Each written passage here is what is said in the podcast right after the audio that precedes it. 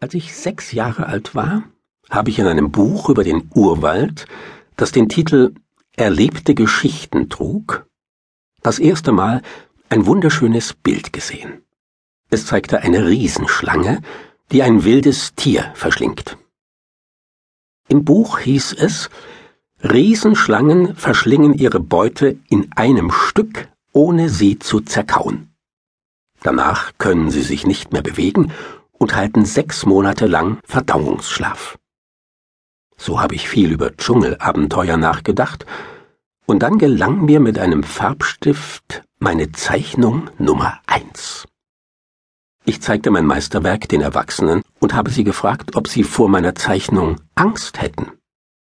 Sie haben mir geantwortet, warum sollte man vor einem Hut Angst haben? Dabei war auf meinem Bild gar kein Hut.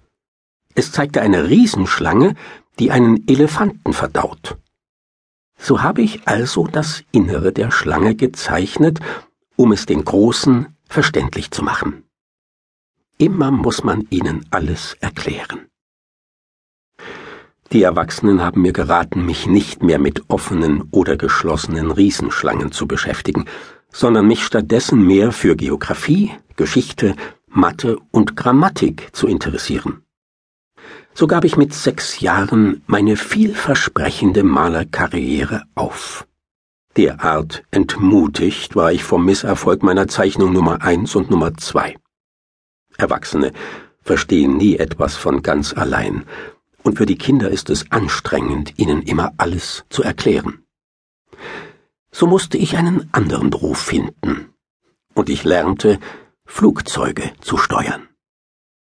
Ich flog ein bisschen in der Welt herum. Und es stimmt, dabei half mir die Geographie. Auf den ersten Blick konnte ich China von Arizona unterscheiden. Das ist sehr nützlich, wenn man sich in der Nacht verirrt hat. So hatte ich im Laufe meines Lebens mit vielen ernsthaften Leuten zu tun. Ich habe viel bei Erwachsenen gelebt und ich habe sie ganz aus der Nähe betrachtet aber meine Meinung über sie hat sich deshalb nicht sonderlich verbessert.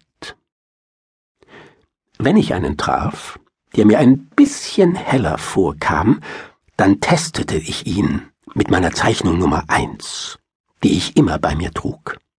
Ich wollte wissen, ob er wirklich schlau war.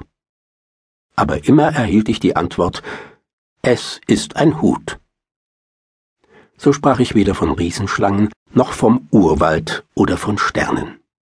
Ich ließ mich auf ihn ein. Ich sprach über Bridge, Golf, über Politik und Krawatten. Und der Erwachsene war zufrieden auf einen so vernünftigen Mann.